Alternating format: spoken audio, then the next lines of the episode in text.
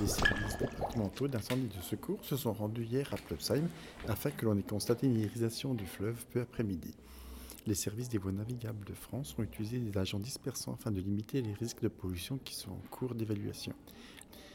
Les euh, gendarmeries enquêtent sur l'origine